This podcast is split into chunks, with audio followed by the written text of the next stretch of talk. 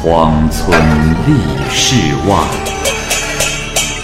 孤灯笑蓬莱。雁作人间雨，旷世岂了斋。鬼怪胡银娥，休当孤望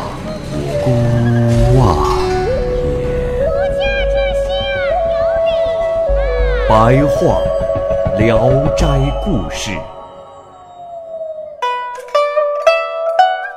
《聊斋故事》之王成，蚂蚁播讲。王成是平原县旧时官宦人家的子弟，他很懒，因此家境啊更加的贫穷，只剩下了几间破屋子，与妻子呢躺在马草席里，妻子对他也是整日厌烦的埋怨，难以度日。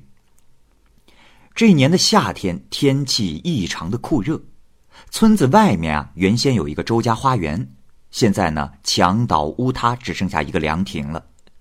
村子里的很多人为了避暑呢，晚上就住在那里。王成也在其中。这一天天亮以后，大家都相继回家了。待到太阳升到三竿高，王成才起来。他磨磨蹭蹭的想要回家，突然在草丛中发现了一枚金钗，捡起来一看，上面写着“宜宾府造”。王成的祖父原来是恒王府的宜宾，也就是亲王的女婿。家里的很多旧物啊，都标记着这种符号。王成因此拿着金钗，犹豫猜测了一番。这时，一个老妇人前来寻找丢失的金钗。王成虽然贫困，但为人耿直，于是就拿出了金钗交给了他。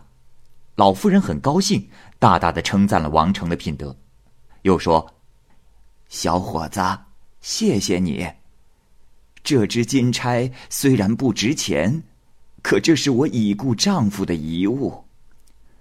王成问：“啊，大娘，不用谢。您的丈夫是谁？”老夫人回答说：“是已逝去的宾仪王建之。”王成吃惊的说：“什么？宾仪王建之？”王建之，可是我爷爷呀！你们怎么能相遇呢？老妇人也吃惊的说：“啊，王建之真的是你祖父吗？”啊哈哈！我是个狐仙，一百年前与你祖父曾情深意厚。你祖父死后，我就隐居起来了。我把金钗丢在了这里，恰好被你捡到，这不是上天的安排吗？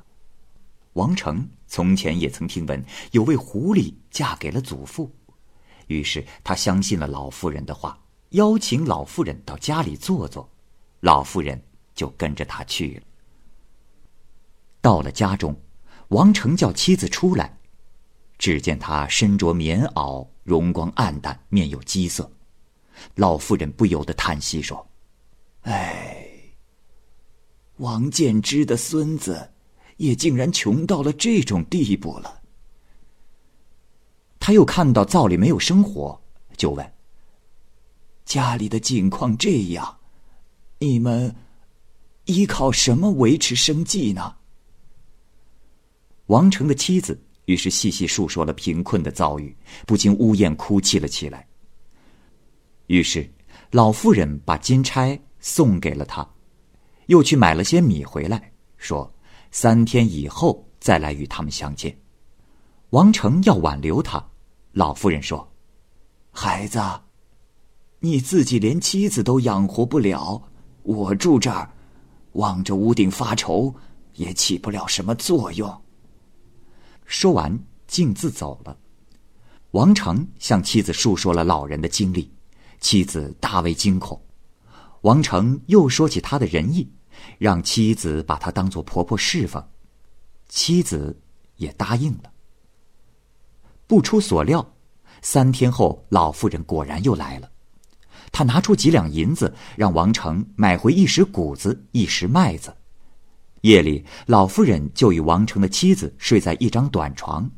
王成的妻子开始还有些怕他，但后来发现他十分的诚恳，也就不再有疑心了。第二天，老夫人对王成说：“我的孙儿啊，你得勤快起来，去做些小生意。这坐吃山空怎么能够长久呢？”王成将缺少本钱的顾虑告诉了他。老妇人说：“哎，当年你祖父在世的时候，金银绸缎任凭我拿。我因为自己是个人世之外的人，不需要这些，所以也就没多拿。只有用来买胭脂水粉的四十两银子，至今还留着。”我留着也没有什么用。你可以拿去全部买成葛布，选定日子赶到京城，就能得到些小利了。王成听了他的话，买回来五十多匹葛布。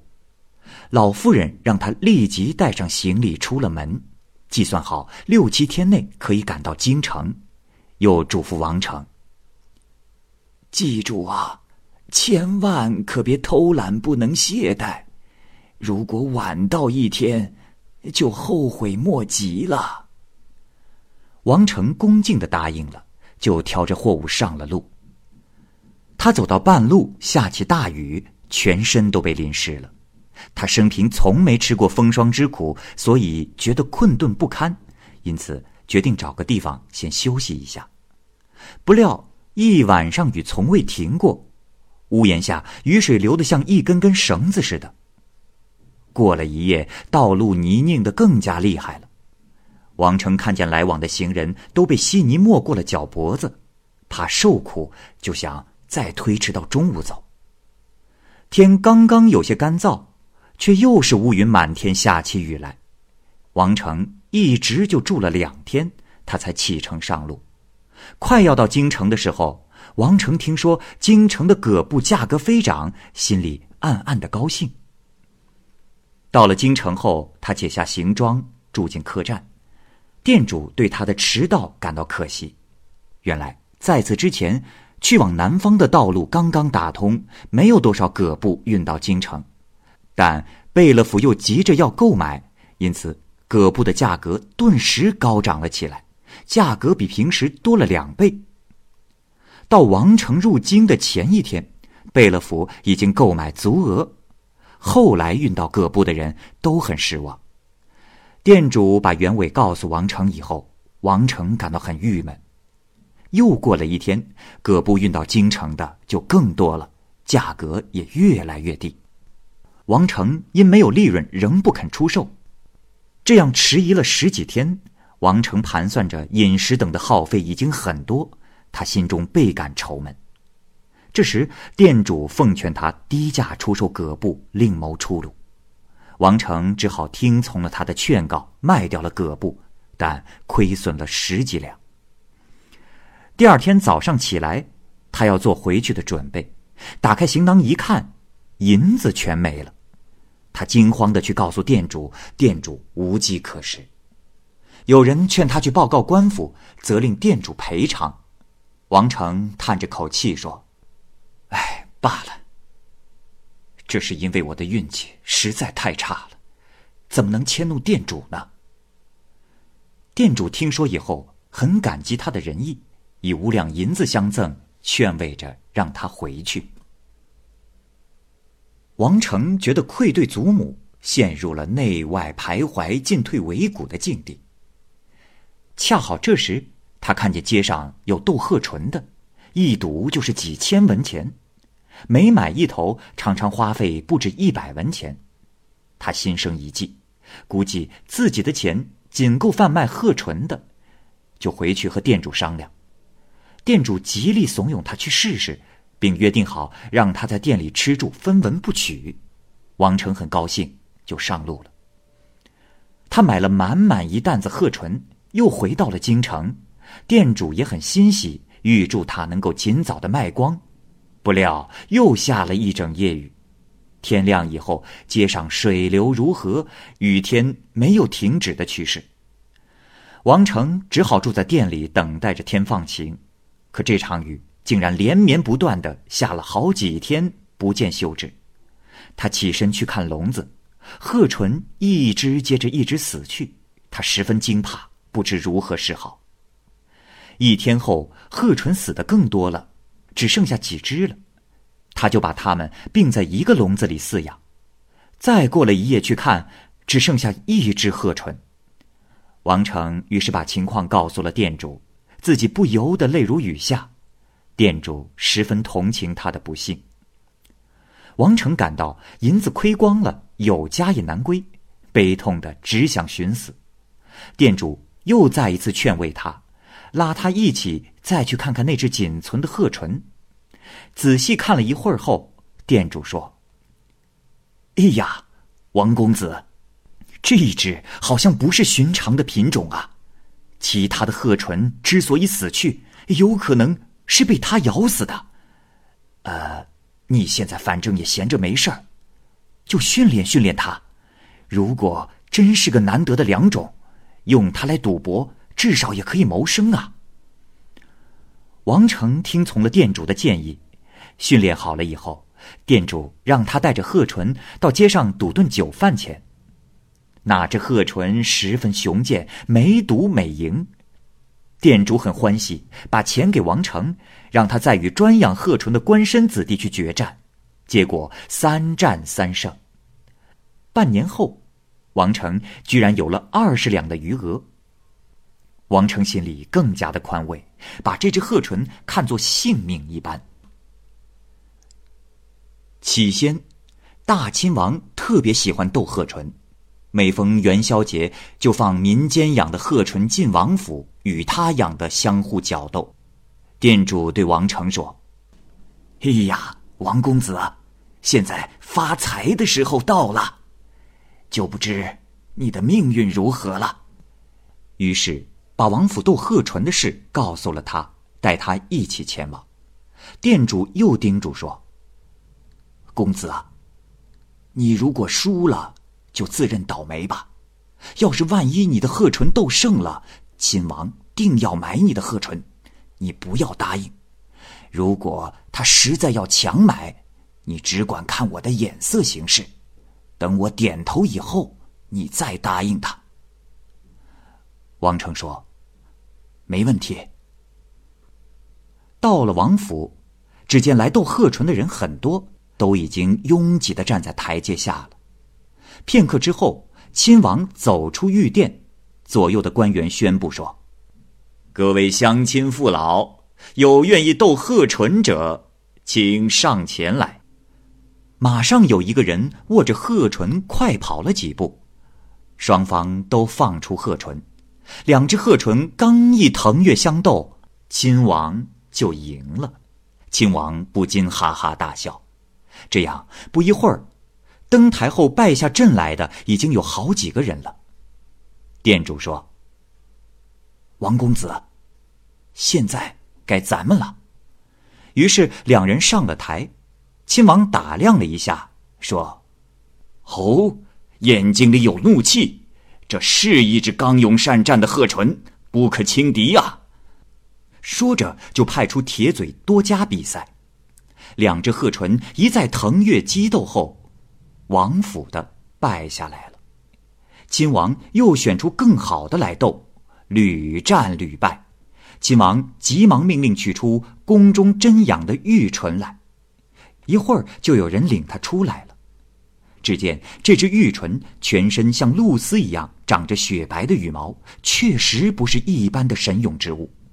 王成心中有些胆怯，恳求亲王停止比赛，说：“呃，大王，大王的玉唇是天上的神物，要是我的鸟伤了，就无法闯下去了。”亲王笑着说：“哈哈哈哈哈哈，呃。”放出来吧。若是你的斗死了，本王会重金偿还。王成这才放出了鹤唇。那只玉唇一见对手就直扑过来。当玉纯正扑过来的时候，王成的鹤唇就趴伏在那里等着。玉纯猛地一啄，王成的鹤唇却突然跃起，像飞翔的仙鹤似的向下攻击。两只鹤唇忽进忽退，忽上忽下，一个小时后还分不出胜负。玉纯渐渐的气力不支，开始松懈，而王成的鹤唇却越战越勇。不一会儿，雪白的羽毛纷纷被着落在地，玉纯垂着翅膀逃走了。这个时候啊，有上千人在围观，无不赞叹羡慕王成的鹤唇。亲王于是把王成的鹤唇要来，放在手上，亲自把玩起来，仔细的观察了一下王成的鹤唇，问王成：“呃，你的鹤唇可以卖吗？”王成回答说：“呃，禀告大人，小人没什么钱。”只与他相依为命，不愿意卖呀。秦王又说：“呃，这样吧，赏你个好价钱，你马上就变成了中等人家了。你愿意卖吗？”王成低头考虑了很久，说：“大人，我本不愿意卖。考虑到大人既然这么喜欢他，而且大人……”如果真的能让小人衣食无忧，我无话可说。亲王问王成要卖多少钱，王成回答说是一千两银子。亲王笑着说：“呵呵呵呵真是个傻汉子。这算什么珍宝？不值一千。”王成说：“大人莫怪，大人不以为它是珍宝，小人却认为。”它比价值连城的碧玉还贵重。亲王于是问：“哦，此话怎讲？”王成说：“小人我拿着它到市场上去斗，每天能得到好几两银子，换来成斗成升的谷子，一家十几口的温饱不成问题。有什么样的宝物能像他这样的？”亲王又说：“这样吧，我也不亏待你。”就给你二百两银子，你看如何呀？王成摇头拒绝。亲王无奈，又加了一百两。王成偷眼看店主，面不改色，就说：“承蒙大人厚爱，我也只能在原数的基础上减去一百两。”亲王说：“哼，算了吧。”一只鹤唇哪里能值九百两？王成装起鹤唇就要走，亲王呼喊道：“养鹤唇的，回来回来，就六百两，你肯就卖，否则就算了。”王成又看店主，店主仍然没有什么脸色变化。王成的心里已经万分满足了，唯恐失去了这个机会，就说：“大人。”小人实在不愿从这个树卖掉，但怕讨价还价得罪了您，也没别的办法了，就按大人说的这样办吧。亲王十分欢喜，马上命令称出银子交给他。王成拿了钱，道谢完就离开了。店主埋怨他说：“我怎么说的啊？你怎么就这样把它卖了？”再稍微的坚持一会儿，八百两银子就到手中了。王成回到店里，把银子放在桌子上，要给店主一些，但遭到了拒绝。王成又执意要给店主，才用算盘算出了王成几个月来的饭钱，收下了。王成置办好行装，回到家，将自己的经历原原本本的说了出来，拿出银子，让大家一起高兴相庆。老妇人让他买下了三百亩良田，盖起房屋，置办器具，又过上了祖上富足的生活。老妇人每天很早就起来，让王成敦促监工耕地，让媳妇敦促家人织布。只要两人一偷懒，老妇人就训斥他们。王成夫妇倒也安分服帖，毫无怨言。三年后，家里人更加富裕了，老妇人却告辞要走。王成夫妻俩哭着挽留他，老妇人也就留了下来。但到了第二天早上，夫妻俩前去问候，他却早已杳无踪影了。勤劳能致富，唯独王成的富裕却得自懒惰，也算是闻所未闻的事情。但人们却不知道，这是因为王成虽然一贫如洗。但他有醇厚无伪的天性，所以上天才一开始抛弃他，最终还是怜惜了他。不过，懒惰还是创造不出财富的。